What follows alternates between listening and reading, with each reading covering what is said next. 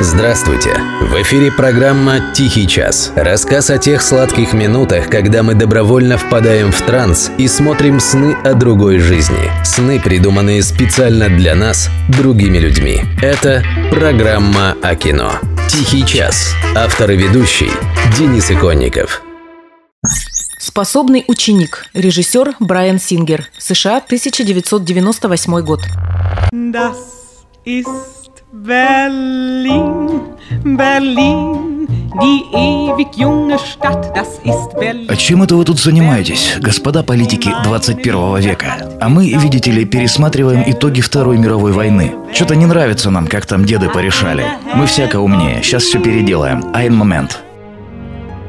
Мы все ныне являемся свидетелями очень опасной игры, финал которой может обернуться невиданным ранее кошмаром. А почти 40 лет назад король кошмаров Стивен Кинг удивил всех, выпустив сборник под названием «Четыре сезона». В трех из четырех частей сборника не было ни тени сверхъестественного, никакой мистики, ни тебе вампиров, истребляющих целые города, ни клоунов-убийц, ни отелей, пожирающих души людей. Ничего такого, чем Кинг был знаменит до того и после. Именно эти три реалистические части были экранизированы, и каждый из фильмов по ним получился очень хорошим. О каждом стоит поговорить отдельно, но сегодня речь о фильме «Способный ученик», снятом режиссером Брайаном Сингером в 1998 году. Чего ты хочешь? Скажи мне.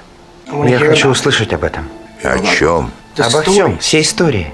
Все, Какие истории? которые нам боятся рассказывать в школе. Вы были там, вы делали все это. Никто не расскажет об этом лучше вас. Это все, чего я хочу. Повесть «Способный ученик» при всем своем реализме, наверное, самая страшная в сборнике Кинга. И главный ужас в ней приходит от осознания обыденности происходящего, от понимания того, что такое может случиться когда угодно и где угодно, даже с самыми лучшими и способными людьми. Именно таким был простой американский школьник Тодд Бауден. Учился на одни пятерки, занимался спортом, жил в прекрасной любящей семье, подрабатывал доставкой газет. Было у Тодда и невинное хобби. Он интересовался историей Второй мировой войны. И вышло так, что очень пытливый и очень умный тот выведал секрет. Один из его соседей оказался совсем не тем, за кого себя выдавал. Выяснилось, что сосед Тодда – беглый нацистский преступник по имени Курт Дюссандер, немало сделавший в свое время для уничтожения людей в гитлеровских лагерях смерти. И вот тут, как говорится, завертелось. Да так лихо, что не оторваться. Это было мерзко.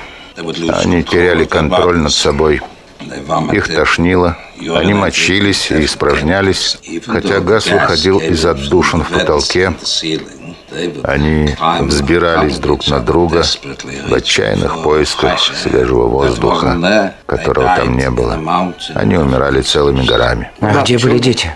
Внизу. Узнав о том, что Сингер собрался делать фильм по его книге, Кинг продал ему права на экранизацию за 1 доллар. Он и до того делал так не раз, но речь обычно шла о маленьких рассказах, а за работу брались неизвестные режиссеры и выпускники киношкол. Часто они эти проекты благополучно запарывали. Многие фильмы по Кингу – наглядное пособие по тому, как не надо экранизировать книги, да и вообще снимать кино. А вот Брайан Сингер не подкачал. Фильм, как и книга, в основном держится на дуэте главных персонажей. Их роли исполнили талантливый новичок Брэд Ренфро и ветеран индустрии сэр Иэн Маккеллен. Только представьте себе Гэндальфа в форме СС. Если воспользоваться истертым клише, между ними возникает химия. Только у этой химии отчетливый запах циклона Б. Так назывался газ, которым нацисты пользовались для массового убийства представителей низших, по их мнению, рас. Зритель собственной кожей чувствует холод могилы, в которую эти двое, помимо своей воли, тянут друг друга. Сценарий фильма местами серьезно отличается от сюжета книги, но это ничуть его не портит, даже наоборот. В Википедии написано смешное, будто фильм, в отличие от книги, имеет более мягкий финал. Это неправда. На самом деле концовка фильма гораздо страшнее концовки книги. Это легко понять, включив даже малую толику воображения. Недаром способный ученик получил престижную премию «Сатурн» в категории «Лучший фильм ужасов», хотя формально он таковым и не является. Единственное, что требуется для триумфа зла, это чтобы хорошие люди ничего не делали.